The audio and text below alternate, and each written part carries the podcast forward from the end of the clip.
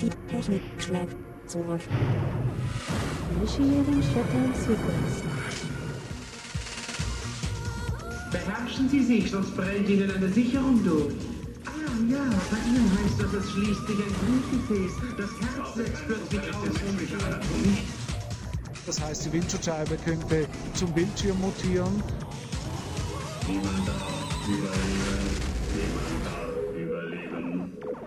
Und inzwischen eröffnen nun Computer und Internet ganz neue Austausch- und Informationskontrolle äh, Kanäle über Grenzen hinweg.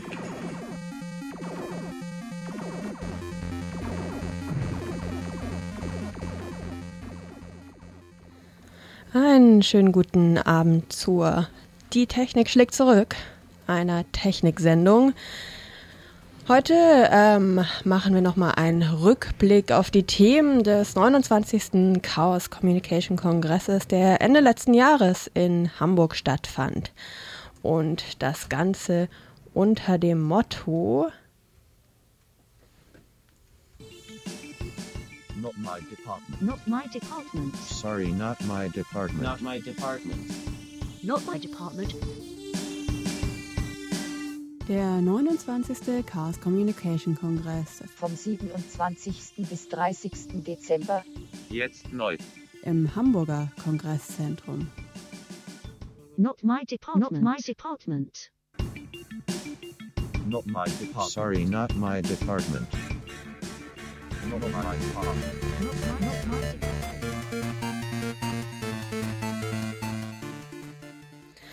Ja, das war ja letztes Jahr. Es gab viele spannende Vorträge, Themen, alles Mögliche wurde gebastelt, gehackt.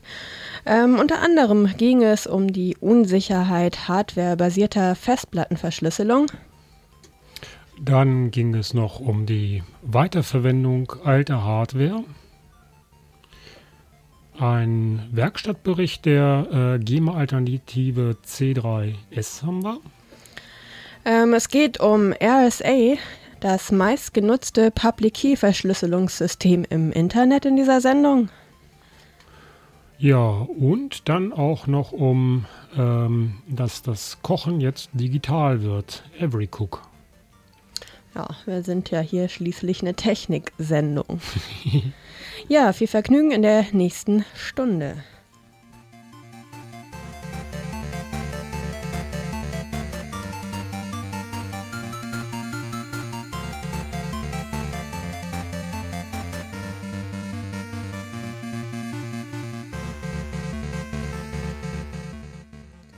Ja, und passend zum Thema gibt's das erste Lied jetzt gleich ähm, von Binärpilot mit dem Titel Geeks. Ähm, wie immer ist die ganze Musik hier Creative Commons Musik.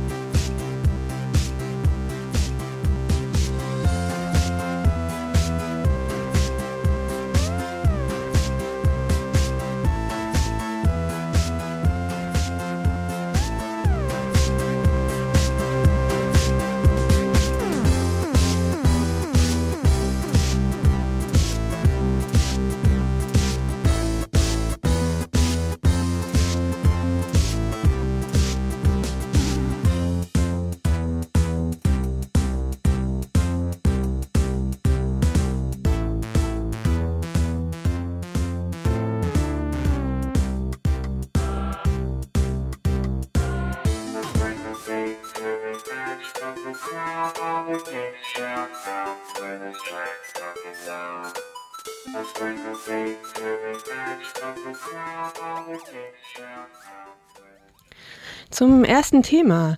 Hardware-basierte Festplatten-Vollverschlüsselung in Form sogenannter SEDs, Self-Encrypting Drives, werden gemeinhin als sichere und performante Alternative zu softwarebasierten Verschlüsselungen wie BitLocker oder TrueCrypt angesehen.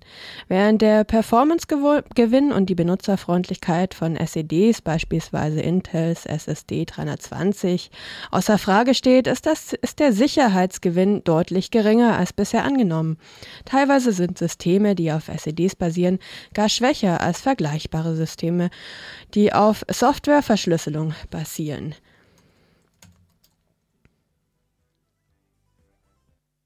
Ein Thema auf dem Kongress war hardwarebasierte Festplattenvollverschlüsselung in Form sogenannter SEDs, Self-Encrypting Drives. Diese finden langsam größere Verbreitung und sie werden gemeinhin als sicherer und performanter als softwarebasierte Verschlüsselung angesehen. Thilo Müller von der Uni Erlangen hat das untersucht und einen Vortrag dazu auf dem Kongress gehalten. Zuerst einmal, was ist denn überhaupt das Bedrohungsszenario? Also wann genau sind verschlüsselte Festplatten nicht mehr sicher? Denn dazu sind sie ja da, um meine Daten vor Fremdnutzung zu schützen. Und das ist ganz klar der physische Zugriff auf eine Festplatte, also in dem Moment, wo ich eine Festplatte oder die ganze Maschine mit der Festplatte verliere, damit die Daten nicht ausgelesen werden können. Also Festplattenverschlüsselung hilft also nicht gegen Trojaner, Würmer oder sonst welche Bedrohungen über das Internet, sondern ist gegen physischen Zugriff und das betrifft vor allen Dingen zum Beispiel Laptops, die man gerne mal verliert oder die gestohlen werden können an ähm, Flughäfen oder auch aus Hotelzimmern. Oder eben äh, Surfer, die auch ähm, durch jetzt Beschlagnahmung oder Hausdurchsuchungen auch Opfer werden können. Die sind dann oft sogar noch eingeschaltet. Laptops eher nicht, die sind dann aber teilweise noch im Standby. Und wie wir sehen werden, ist halt äh, wichtig, ob ein Rechner ganz aus ist. Dann ist Festplattenverschlüsselung oft sehr viel sicherer, als wenn halt ähm, so ein Zwischenstadium wie Standby oder sogar noch eingeschaltet ist. Und Laptops gehen häufig verloren. Eine Studie von 2008 besagt, mehr als 12.000 Laptops pro Woche gingen an US-Flughäfen verloren. Und eine Studie von 2011 besagt, dass insgesamt 8% aller Laptops einmal verloren gehen. Also abgesehen von Überwachungsstaat ist auch das ganz klar ein Punkt, warum persönliche Daten sicher aufbewahrt werden sollten. Denn ist der Rechner komplett verschlüsselt, wird das Abhandenkommen oder das Beschlagnahmen nicht zu so einem großen Problem führen. Zumindest nicht, wenn der Rechner schon eine Weile ausgeschaltet war. Englischer Begriff wäre Full Disk Encryption oder FDE. Da gibt es einmal die softwarebasierte Lösung. Ähm, das kennt man seit Jahren. Das ist zum Beispiel BitLocker für Windows oder FileVault für ähm, macOS. Und äh, bei softwarebasierter Verschlüsselung wird halt in der Haupt-CPU des Rechners selber verschlüsselt und der Key der Festplatte ist dann auch im Hauptspeicher des, äh, des Computers drumherum. Bei der hardwarebasierten Verschlüsselung dagegen verschlüsselt die, ähm, die Disk selbst das wurde jetzt in letzter Zeit immer beliebter, ähm, gerade ähm, mit der ähm, Aufkunft von SSDs, weil die haben sowieso einen relativ äh, komplexen Disk-Controller und da kann man dann auch AES noch mit in den Disk-Controller einbauen. Das heißt, der Chip auf der Festplatte selber verschlüsselt und der Key kommt auch niemals in RAM des ähm, Computers und ähm, die Haupt-CPU hat damit auch nichts zu tun. Das ist einmal ist das effizienter und auch transparent für das Betriebssystem. Das heißt, ich kann unter Linux und Windows dieselbe Festplatte äh, ganz einfach ähm, verschlüsselt benutzen und das Passwort für die Festplatte ist dann, äh, wird im BIOS schon eingegeben. Das ist dann so eine äh, kleine Passwortform. Äh, SATA-Passwort heißt das und damit wird dann die Festplatte entschlüsselt oder verschlüsselt. Entsprechend heißt das Ganze selbstverschlüsselnde Festplatten oder englisch Self-Encrypting Disks, SEDs. Aber schützt komplette Krypto auf der Festplatte wirklich? Erst einmal zu softwarebasierter Festplattenverschlüsselung. Okay, das Erraten des Passwortes, was zum Entschlüsseln der Platte gebraucht wird, kann natürlich immer funktionieren, die sogenannte Brute Force Attacke. Aber hat man ein Passphrase, das lang genug und komplex genug ist, dass Brute Force Attacken quasi ausgeschlossen werden können, was ist dann? Und abgesehen vom Brute Force gibt es halt ähm, diese drei Angriffe. Das sind einmal DMA-Attacken, die können den Hauptspeicher eines Systems manipulieren, indem ich Zugriff auf einen DMA-Port habe, wie zum Beispiel Firewire oder Thunderbolt. Wenn ich da ein äh, böshaftes Gerät anschließe, kann ich den Hauptspeicher manipulieren und das führt dazu, dass ich zum Beispiel den Lockscreen in Windows umgehen kann. Das heißt, wenn ein Rechner, ein Laptop, den ich finde, im Standby war mit Festplattenverschlüsselung, klappe ich ihn einfach auf, schließe ein ähm, gemeines Firewire-Gerät an, dann wird der Screen unlocked und dann habe ich Zugriff auf die Daten. Auch ein Angriff auf den Hauptspeicher sind Coldboot-Attacken. Coldboot-Attacken nutzen aus, dass bei softwarebasierter Verschlüsselung der Key immer im RAM ist. Das heißt, wenn ich den Rechner neu starte, kann ich den Key auslesen. Ähm, also wenn ich mit meinem eigenen USB-Stick ein Linux zum Beispiel starte, kann ich danach den äh, Key noch aus dem RAM finden. Ich kann sogar die RAM-Module aus dem Rechner ausbauen, in einen anderen Rechner reinstecken und dann noch auslesen. Das liegt am Remanenzeffekt von RAM, der nämlich sagt, dass mit ein paar Sekunden auch ohne Strom die Inhalte in RAM-Modulen vorhanden bleiben. Das kann man dann auf einige Minuten sogar noch ausweiten, wenn man die auf irgendwie 0 Grad runterkühlt. Dann hat man auch genug Zeit, das mechanisch auszubauen.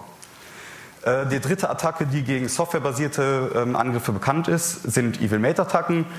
Ähm, die rühren daher, dass der MBR aus Bootstrapping-Gründen immer unverschlüsselt sein muss. Irgendwie muss ich ja anfangen, den Rest der Festplatte zu entschlüsseln.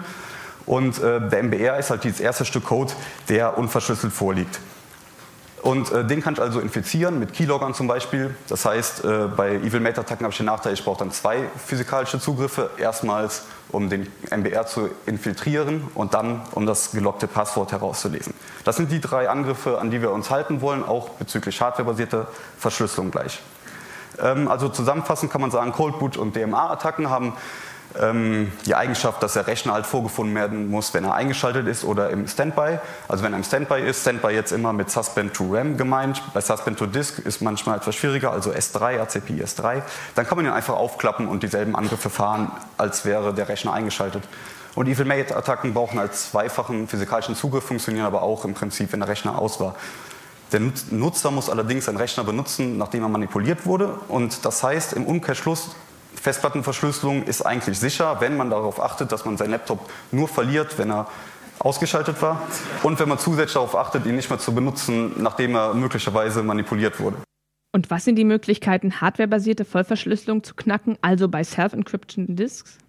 DMA betrifft auch hardwarebasierte Vollverschlüsselung. Und wie ist es mit Cold Boot Attacken? Und äh, jetzt haben wir erstmal eine Ersatzattacke für Cold Boot Attacken gefunden. Die haben wir dann Warm Replug Attacken getauft. Und zwar aus dem Grund, dass ähm, wenn die Disk eingeschaltet ist, die selbstverschlüsselte Festplatte, dann ist ja warm und wir stecken einfach jetzt Replug das SATA-Kabel um. Das, genau das, dagegen soll ja eigentlich eine Festplattenverschlüsselung schützen. Also man soll eigentlich nicht eine Festplatte einfach ausbauen können und woanders einstecken können. Aber wenn die Festplatte eingeschaltet ist, wird sie nur dann automatisch wieder gesperrt, wenn sie einmal entsperrt ist, wenn dann sie auch den Strom verliert. Wenn sie das Datenkabel nur umsteckst, dann geht sie halt nicht gesperrt. Ist also im selben Szenario wie Cold Boot Attacken. Das heißt, wenn ich vorher im Standby war, funktioniert sogar auch, weil in, ähm, wir haben zwölf Rechner untersucht. In elf der zwölf Rechnern wird die Festplatte auch automatisch wieder entsperrt, wenn ich den Rechner aus dem Standby aufwache. Der Angriff ist halt generisch gegen alle SEDs in Desktop-Computern, ist sogar effektiver als Cold Boot Attacken, weil man halt bei Cold Boot Attacken noch den Stress hat, ob jetzt ein paar Bits geflippt sind, weil man die RAM-Module ja ausbaut, woanders einsteckt. Da gehen auch mal ab und zu Daten verloren.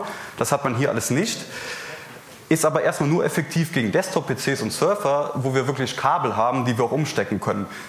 Das Ganze funktioniert aber trotzdem auch gegen viele Laptops, ähm, was daran liegt, dass die Festplatte ja ausgeschaltet wird, wenn man im Standby ist und automatisch wieder freigeschaltet wird, wenn man aus dem Standby zurückkehrt.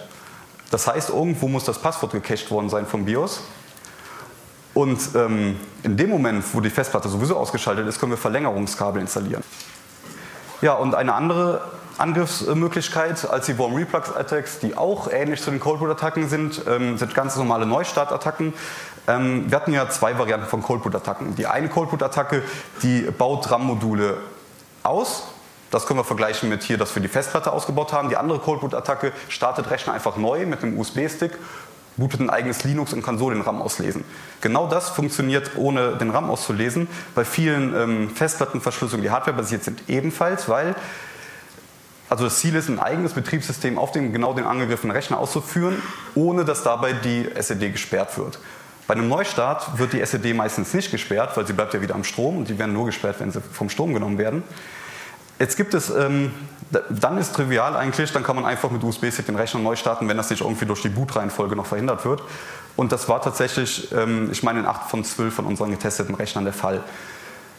Bei den anderen vier wurde beim Runterfahren dann zum Beispiel explizit in Software die Disk gesperrt. Ja? Also in Hardware kann sie irgendwie nicht gesperrt werden, weil beim Neustart bleibt die Disk halt weiterhin am Strom, aber beim Runterfahren wird dann in Software die äh, Disk gesperrt. Das kann man aber auch umgehen, wenn man im richtigen Moment dann die Festplatte kurz rauszieht, weil dadurch, dadurch geht halt verloren die Übertragung des SATA-Kommandos, bitte sperr dich. Ja, und aber bei einem Desktop-Computer haben wir noch die schöne Attacke gefunden. Also wir kennen das Passwort nicht, wir geben es dreimal falsch ein.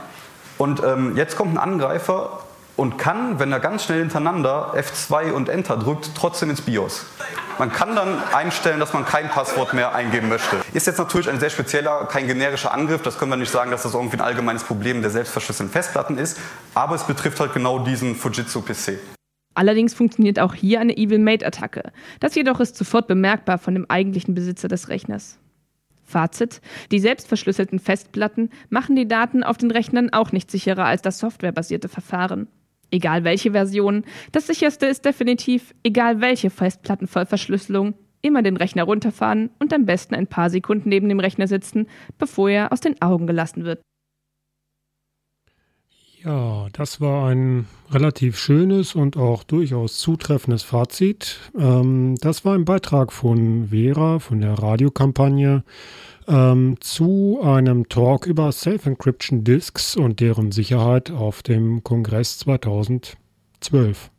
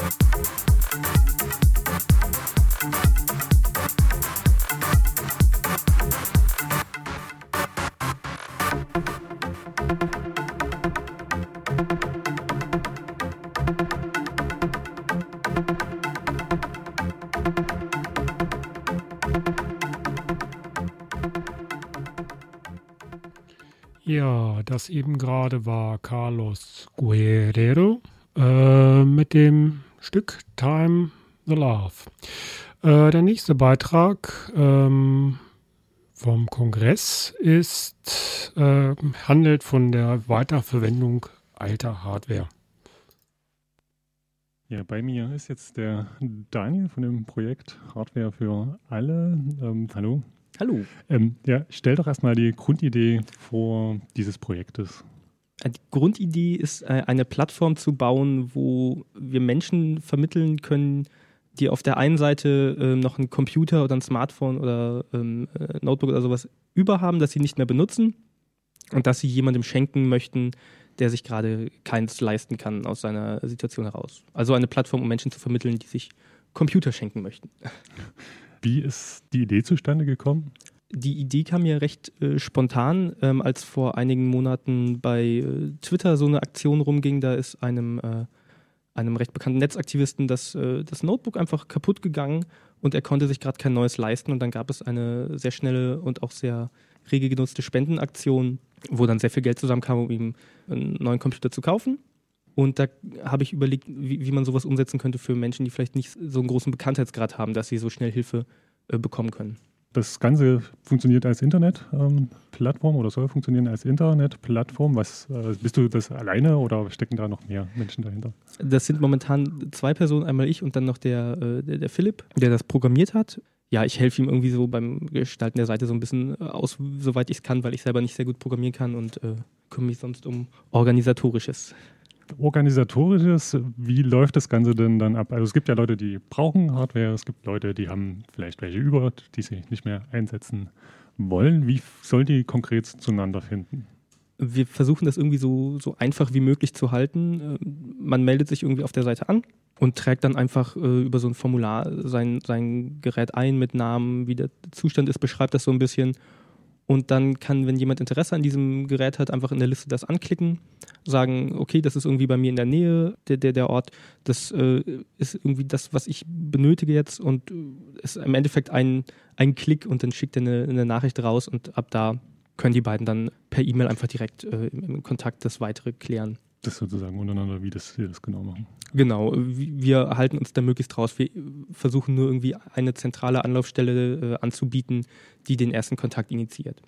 Ja, nun gibt es ja schon diverse Kleinanzeigen-Seiten und äh, auch so, wo Hardware, gebrauchte Hardware auch angeboten wird. Was ist das Besondere bei euch? Äh, bei Kleinanzeigen geht es halt immer um Geld. Bei uns geht es explizit ums Verschenken.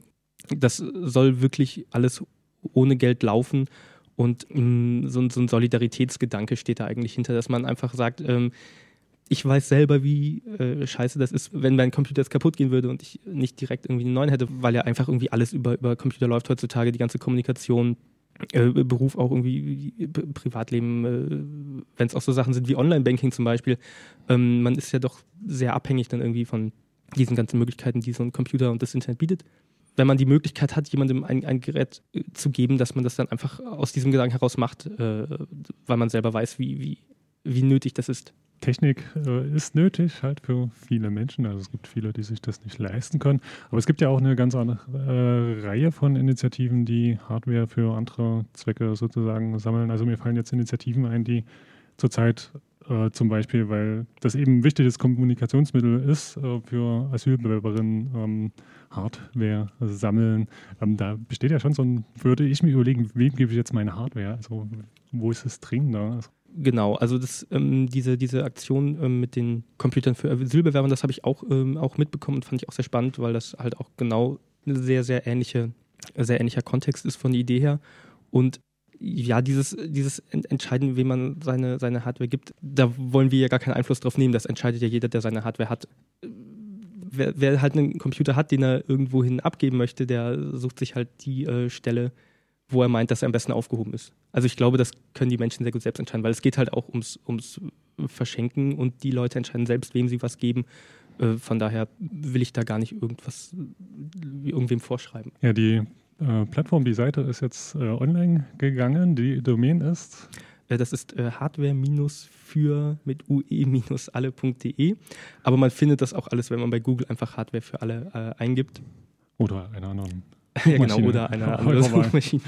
Genau, dort kann man sich inzwischen anmelden, jetzt gerade erst frisch freigeschaltet. Genau, seit heute. Seit heute. Ähm, genau, gibt es erste Benutzer jetzt schon, die Genau, also hier auf dem, auf dem äh, Kongress haben schon äh, einige das wohl auch äh, ausprobiert, sich angemeldet, was eingetragen und ähm, das ist jetzt halt noch so ein bisschen eine, eine so, eine, so eine öffentliche Beta-Testphase. Also äh, sicher an einigen Enden werden noch Sachen nicht äh, hundertprozentig funktionieren, aber dann ähm, da kam auch schon Feedback und das ist jetzt auch genau das, was wir halt jetzt brauchen am Anfang, dass irgendwie Leute das einfach benutzen und sagen, wo funktionieren Sachen noch nicht so, wie sie sollten und uns das sagen, dass wir es dann halt äh, umsetzen. Ja, hardware-für-alle.de, für mit UE geschrieben.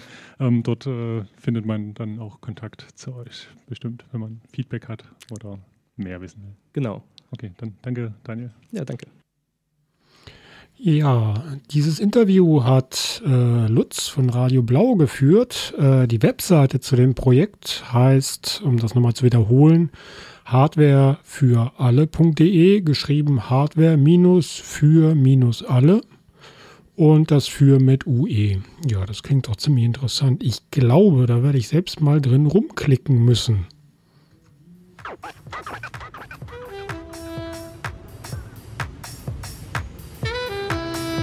about 6.15 in the morning. I'm drunk and I'm high.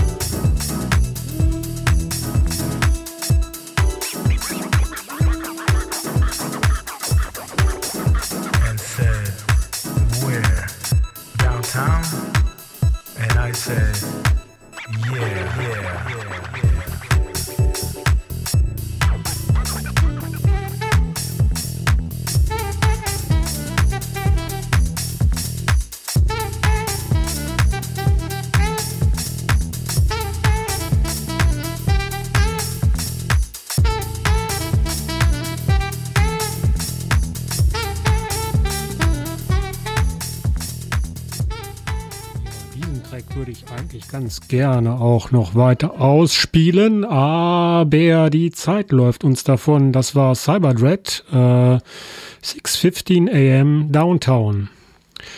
Den nächsten Beitrag, den wir für euch haben, ist ein Beitrag äh, von Fredi, äh, hier von Radio Flora, über RSA ein ziemlich technisches Thema und ähm, Respekt, dass er dieses Interview so cool hingekriegt hat. Also ich hätte es sicherlich nicht geschafft. RSA ist das meistgenutzte Public Key Verschlüsselungssystem im Internet. Es wird zum Beispiel verwendet, um eine sichere Verbindung aufzubauen, zum Beispiel fürs Online-Banking. Es wurde 1977 von den drei Mathematikern Rivers, Charmier und Edelman am MIT entwickelt. Der Name RSA steht für die Anfangsbuchstaben ihrer Familiennamen.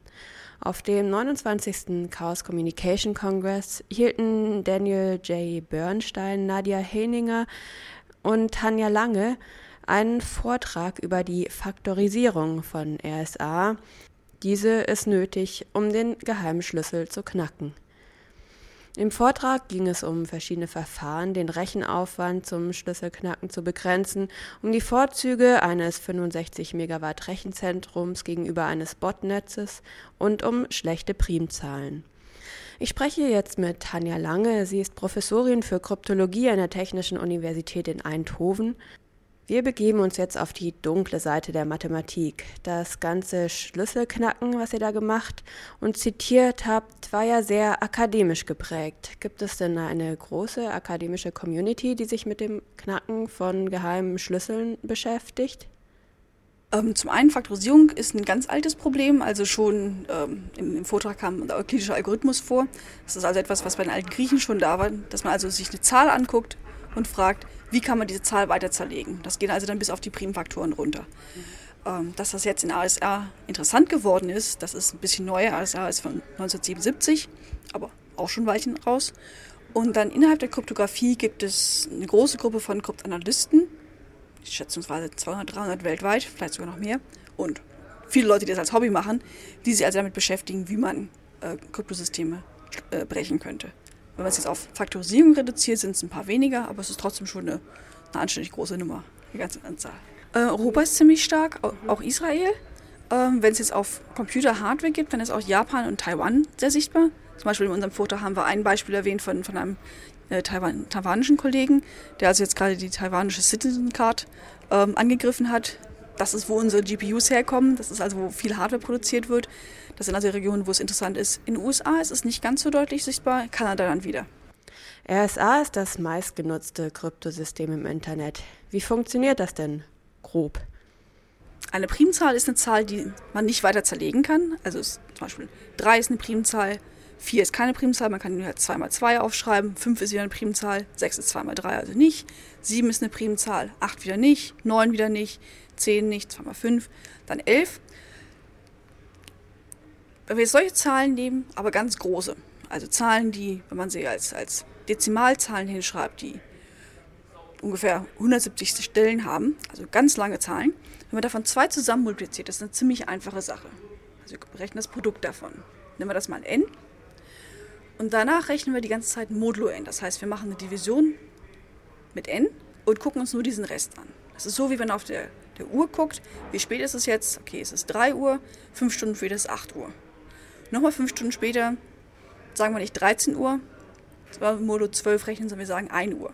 Also wir gucken immer, was ist der Rest bei Division durch 12 ist. 8 plus 5 ist 13, Division bei 12 ist 1, Rest 1. Also sagen wir 1 Uhr. Und jetzt dasselbe machen wir mit diesen ganz großen Zahlen, modulo diesem Produkt dieser Zahlen. Modulo heißt, sich diesen Rest angucken. Na, und RSR nimmt die Nachricht, die wir haben wollen, und berechnet eine ganz hohe Potenz davon. Rechnet also Nachricht, zum Beispiel Hallo, übersetzt das in eine Zahl und rechnet dann diese Zahl hoch einer anderen Zahl, die veröffentlicht ist, hoch d. Und jedes Mal nimmt es diesen Rest modulo dieser großen Zahl n. Das ist alles, was der öffentliche Teil ist. Wenn ich jetzt so eine Nachricht zugeschickt kriege, habe ich also eine Zahl, die kleiner als das n ist. Ich kenne das n, ich kenne auch diesen Exponenten d und ich kenne noch ein Geheimnis, nämlich ein e. Und dieses e und das d gehören so weit zusammen, dass wenn ich den, den Chiffretext, also die geheime Nachricht nehme und das dann hoch e rechne, wieder modulo n, dann bekomme ich die ursprüngliche Nachricht raus. Dass es funktioniert, da ist dann einiges an Mathematik hinter, aber um es einfach durchzuführen, wenn mir jemand dieses D, E und N gibt, ist die Berechnung ganz einfach, sobald ich einen Rechner habe oder einen Taschenrechner. Für die Erzeugung dieser großen Primzahlen sind Zufallszahlen nötig. Wieso haben Computer damit denn ein Problem? Also wie kann man das dem Rechner beibringen? Halt eine zufällige Zahl auswählen. Selbst Menschen sind dabei nicht so gut. Also es gibt empirische Studien, dass zum Beispiel 17 eine sehr beliebte Zufallszahl ist. Wenn ich also jemand sage, gib mir eine zufällige Zahl zwischen 0 und 50, dann kommt 17 viel häufiger vor als alle anderen Zahlen. Also Menschen sollte man nicht benutzen und schon gar nicht für Zahlen, die 512 Bit haben. Das dauert ein bisschen lange, das aufzuschreiben. Und dann möchte ich auch eine Primzahl haben. Das ist also nochmal komplizierter. Da kommt ja nicht jede Zahl in Frage. Also müssen wir es auf den Computer bringen jetzt ein Computer muss ja auch irgendwie eine Quelle haben, wo diese Rennen des Zufalls herkommt.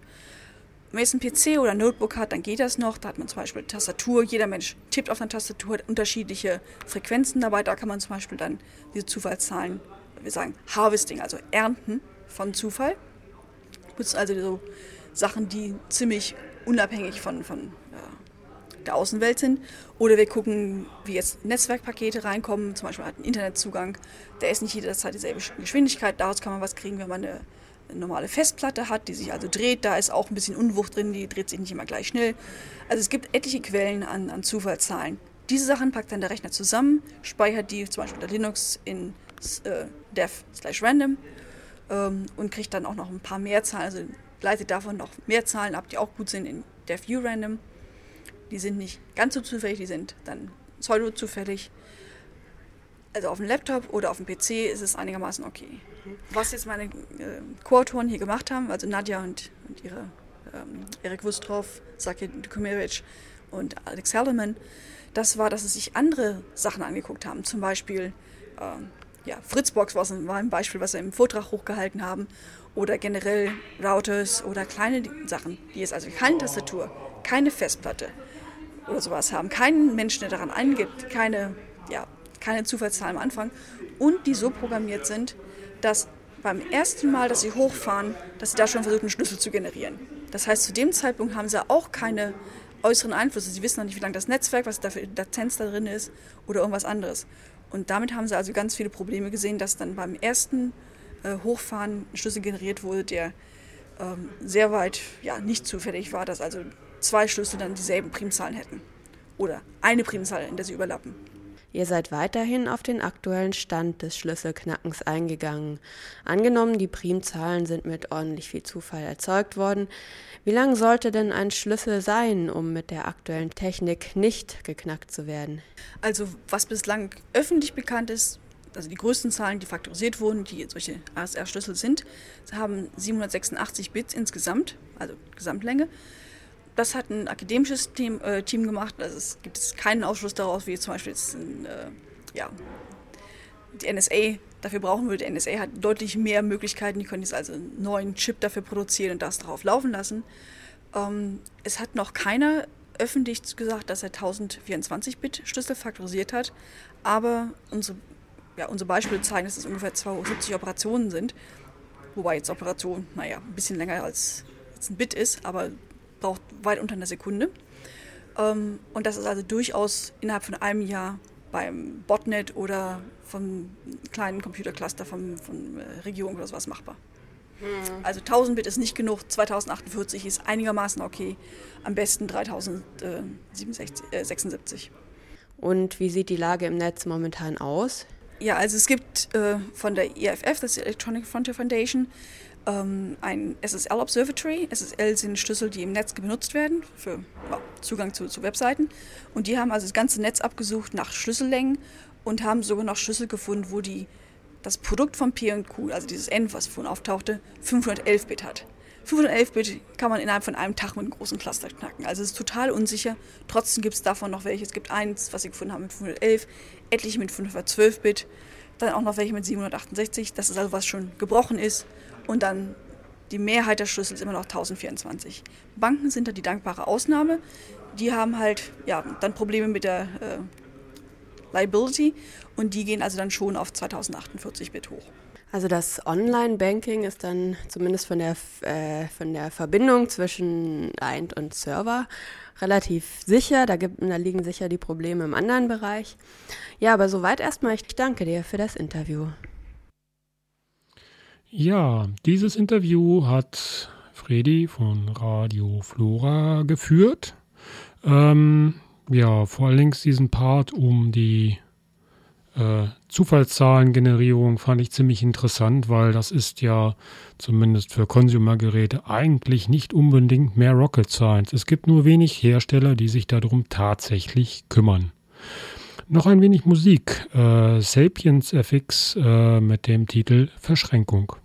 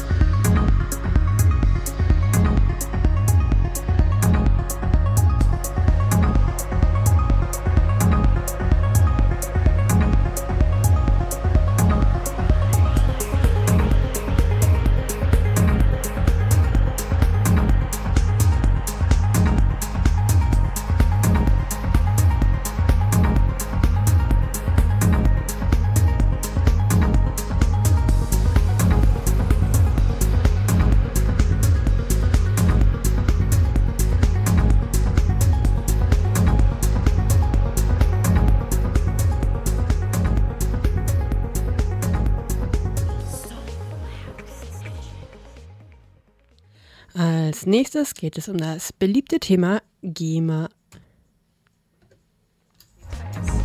Cultural Commons Collecting Society. Das Ziel ist, eine Alternative zur GEMA zu bieten. Ein So, nochmal von vorne. Ein Assembly im CCH ist der C3S, Cultural Commons Collecting Society.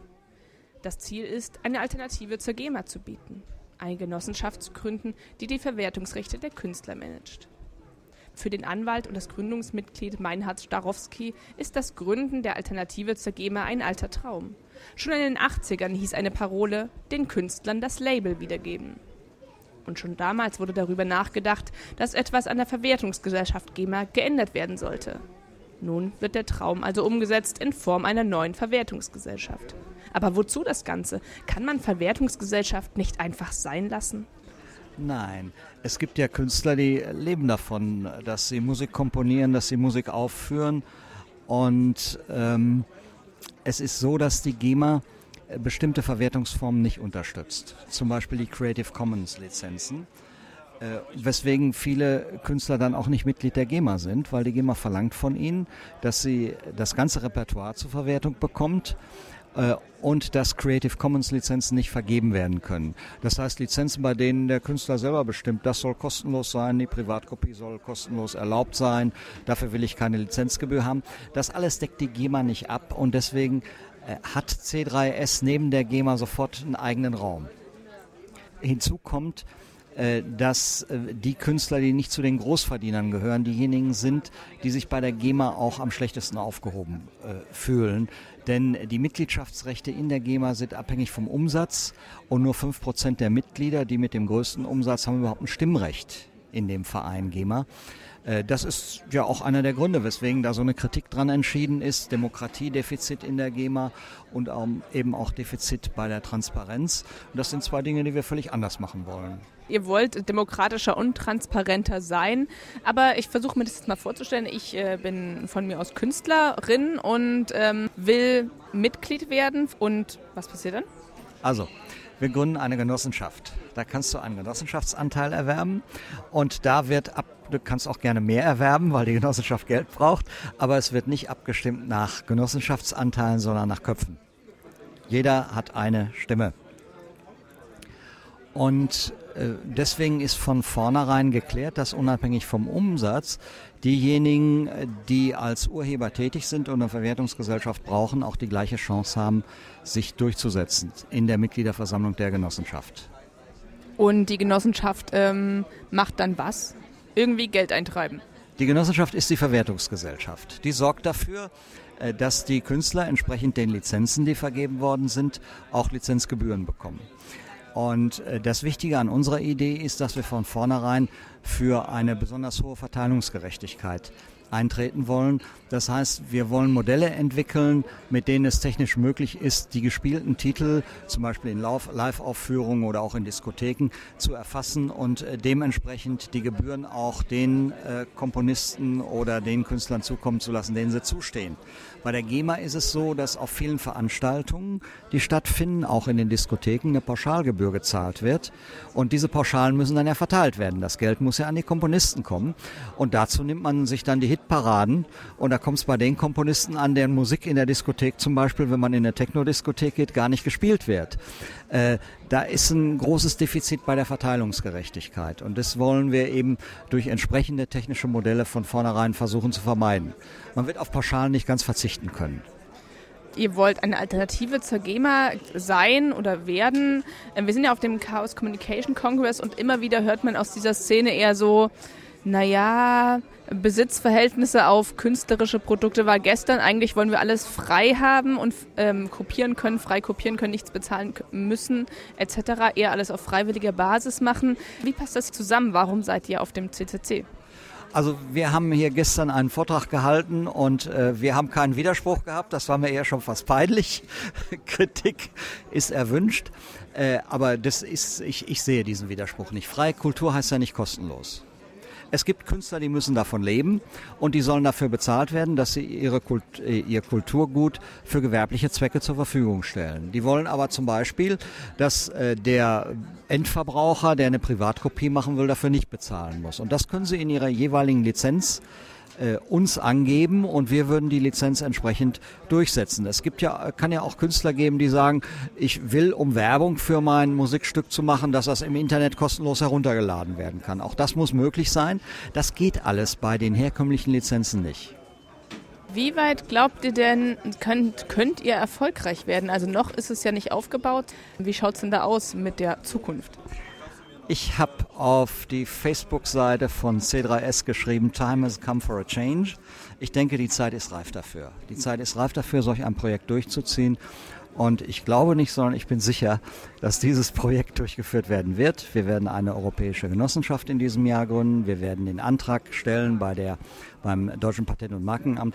Und ich gehe davon aus, dass wir in wenigen Jahren eine voll funktionsfähige Verwertungsgesellschaft haben werden. Wenn von eurer Seite aus genug äh, Engagement da ist und genug Energie, das durchzuziehen, gibt es dann von der anderen Seite, also von denen, die es dann benutzen wollen, wirklich genug Interesse? Ja, es gibt Interesse, nur wir können ja noch keine äh, Mitgliedsanträge auf, äh, aufnehmen. Wir können vor allen Dingen noch keine Verwertungsverträge abschließen, weil dazu braucht man erst eine Lizenz. Das heißt, wir nehmen im Moment nur Absichtserklärungen von denjenigen an, die beitreten wollen. Und das gibt es schon. Äh, aber es gibt es noch nicht in der Zahl, wie wir sie geplant haben. Ich denke, solche Veranstaltungen wie hier und auch die weitere Aufmerksamkeit, die wir in der Öffentlichkeit kriegen, wird dafür sorgen, dass wir in diesem Jahr genug Leute kriegen, die mitmachen. Aber nochmal als Konkurrenz zur GEMA, wenn ich mir das versuche so vorzustellen, wie ihr das so aufbaut als Genossenschaft, möglichst transparent, klingt ja erstmal ganz äh, demokratisch, aber so eine GEMA ist ja wahnsinniges, aufgeblustertes Bürokratie, äh, Krimskrams und irgendwie stelle ich mir schon fast vor, es könnte genauso passieren mit einer Genossenschaft, auch wenn sie demokratischer und transparenter sein soll die alternative bürokratische Genossenschaft, ja. Nein, das, das, das muss nicht sein. Das muss nicht sein. Ich denke, äh, man kann auch solche Geschäftsmodelle fair abwickeln und dazu kommen, dass User und Producer, also Komponist und Musikbenutzer, äh, das Gefühl haben, äh, das Entgelt ist fair und das zahlen wir auch gerne. Habt ihr denn ein fertiges Konzept, wie es funktionieren soll? Nein, das Konzept ist noch, ist noch dabei, diskutiert und gebaut zu werden. Aber 2013 ist das Jahr, in dem wir das alles fertig kriegen werden.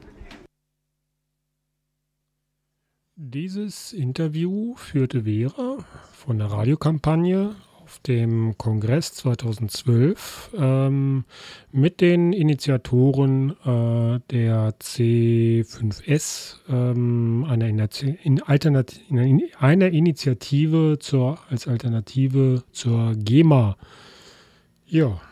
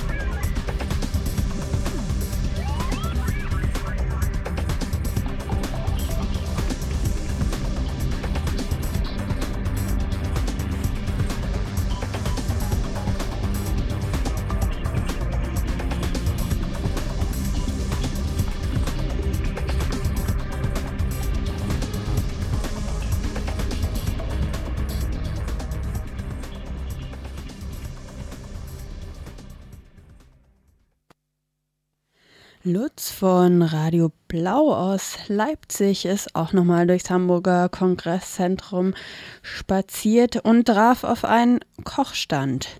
Every Cook Digital Cooking, weil es ja eine ähm, Nerd-Veranstaltung war, ähm, hatte da einen Stand und Lutz hat mal gefragt, was die da so veranstalten. Vorstellen, wer das ist, was ihr macht. Wir möchten das Kochen digitalisieren. Wir möchten alle Informationen rund ums Kochen, rund ums Essen sammeln und so konzentrieren, dass es maschinenlesbar wird. Und wir haben jetzt eine erste Version einer Datenbank im Netz und eine erste Version der Maschine. Also die Maschine ist schon in der dritten Version und wir versuchen diese Daten, die wir jetzt in der Datenbank haben, durch Kochen zu validieren und, und das weiter so zu optimieren. Wir speichern eigentlich von jedem Rezeptschritt die Temperatur oder der Druck, weil wir können auch unter Druck kochen, die, wie viel Gramm einer Zutat das reingekommen sind und ob man rühren muss und ob man Intervall rührt oder ob man kontinuierlich rührt. Und dann haben wir eigentlich ein mathematisch definiertes Rezept, das in jeder Maschine lesbar sein sollte. Genau, du hast jetzt äh, ziemlich viele Schritte sozusagen beschrieben, ziemlich viele Daten, die anfallen. Es geht tatsächlich darum, mit einer Maschine, für die ihr hier auch die Hardware habt, dann auch das dann damit zu kochen. Ja, genau. Wir wollen eine Maschine, die möglichst selbstständig kochen kann und die wenigen Sachen, die sie nicht kann, die soll sie den User sagen, bitte gib mir die und die Zutat, bitte schließe den Deckel und so kann eigentlich jeder damit kochen, weil er wird von der Maschine durchs Essen geführt, wie von einem Navigationssystem. Ja, nun äh, gibt es ja schon eine ganze Menge von ähm, Küchenmaschinen, ähm, Reiskocher, was auch immer. Was ist denn das Besondere an eurer Maschine?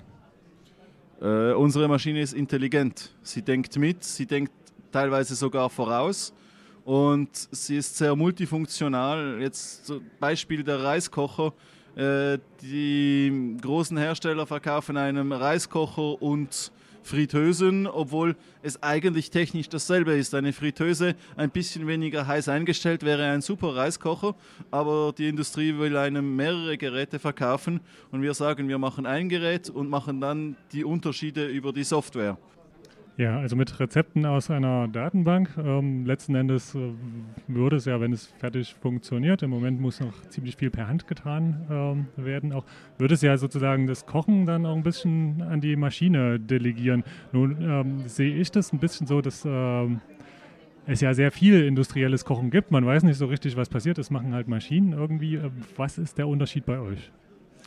Also das klassische industrielle Kochen, das findet irgendwo in großen Fabriken statt und wir möchten eben das Kochen wieder zurück zu den Usern bringen nach Hause, weil dort hat man immer noch sehr viel mehr Kontrolle. Selbst wenn ich es in der Maschine habe, ich meine, die Maschine macht nur, was ich hier sage. Also wenn mir die Maschine sagt, gib mir drei Zwiebeln und ich hasse Zwiebeln, dann haue ich sie einfach nicht rein. Und dann wird die Maschine mich ja nicht daran hindern können. Dann habe ich das Rezept jetzt halt ohne Zwiebeln gekocht. Und ich kann, weil wir die Nährwertdaten hinterlegt haben, können wir die Rezepte skalieren nach Kalorien. Und dass die industriellen, die Convenience-Food-Produkte, die sind alle vorportioniert, teilweise zu groß, teilweise zu klein. Wenn sie zu klein sind, nehme ich zwei davon, dann habe ich wieder zu viel.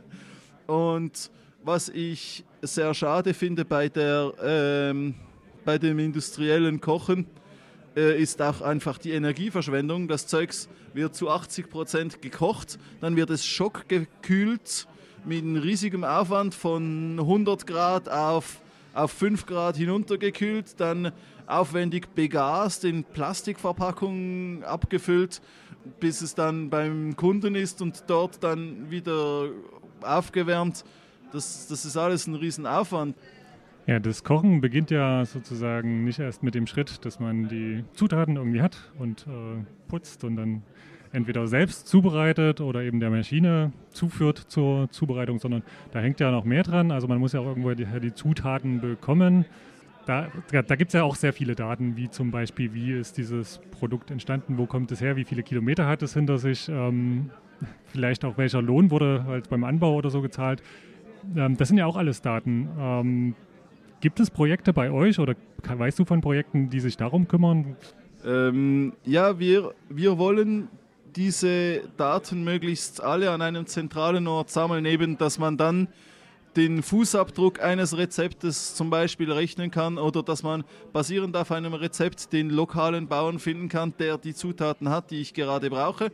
Muss ja nicht immer nur der Supermarkt um die Ecke sein.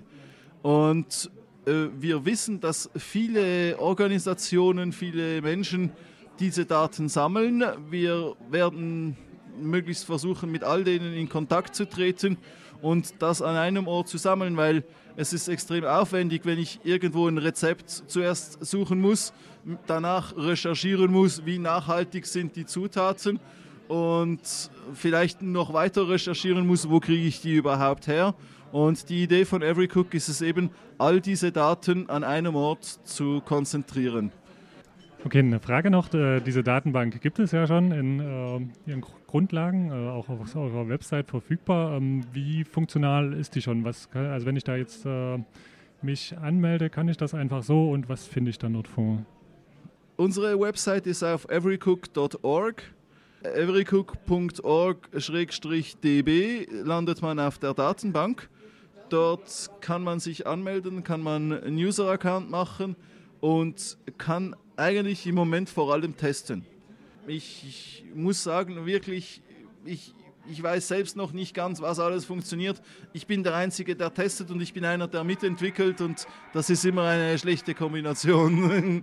Und deshalb, wenn ihr uns helfen möchtet, testet, testet, testet, macht mir E-Mails oder schaut auf GitHub. Auf GitHub sind die ganzen, ist, ist der ganze Code drauf, ist, sind die ganzen Issues drauf. Wenn wir ein paar Tester hätten, das wäre sowas von super. Okay, das Ganze auf everycook.org. Es äh, auch, sind auch Kontaktdaten zu finden. Ich bedanke mich bei Alexis. Danke euch.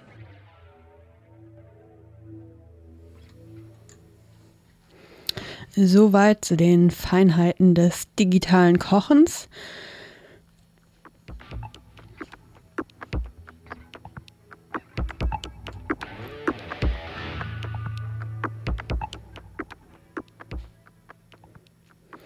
Ja, ich wollte nochmal die Webadressen von den Projekten, die hier so vorgestellt wurden, die auf den 29. Chaos Communication Kongress, der letzt, Ende letzten Jahres in Berlin stattfand, quasi geführt wurden, die Interviews und so weiter. Und zwar ging es einmal um Hardware für alle, ein eine Webseite, wo man gebrauchte Hardware für einen guten Zweck ohne kommerzielle Interesse weiter vermitteln kann, verleihen zum Beispiel auch. Außerdem ging es um eine GEMA-Alternative, nämlich die GEMA-Alternative C3S. Ähm, die ist unter http c3s.cc erreichbar. Äh, Hardware für alle. Ich wollte eigentlich die Web Adresse sagen. Das ist nämlich hardware-für mit uefuer alle.de. Genau, ähm, die GEMA-Alternative c3s.cc, cc wie zum Beispiel Creative Commons auch, was das Lizenzmusik der Musik, die wir hier spielen, ist. Ähm, außerdem ging es jetzt am Ende noch über das digitale Kochen mit Everycook. everycook.org slash cms slash de für die Deutsche wahrscheinlich.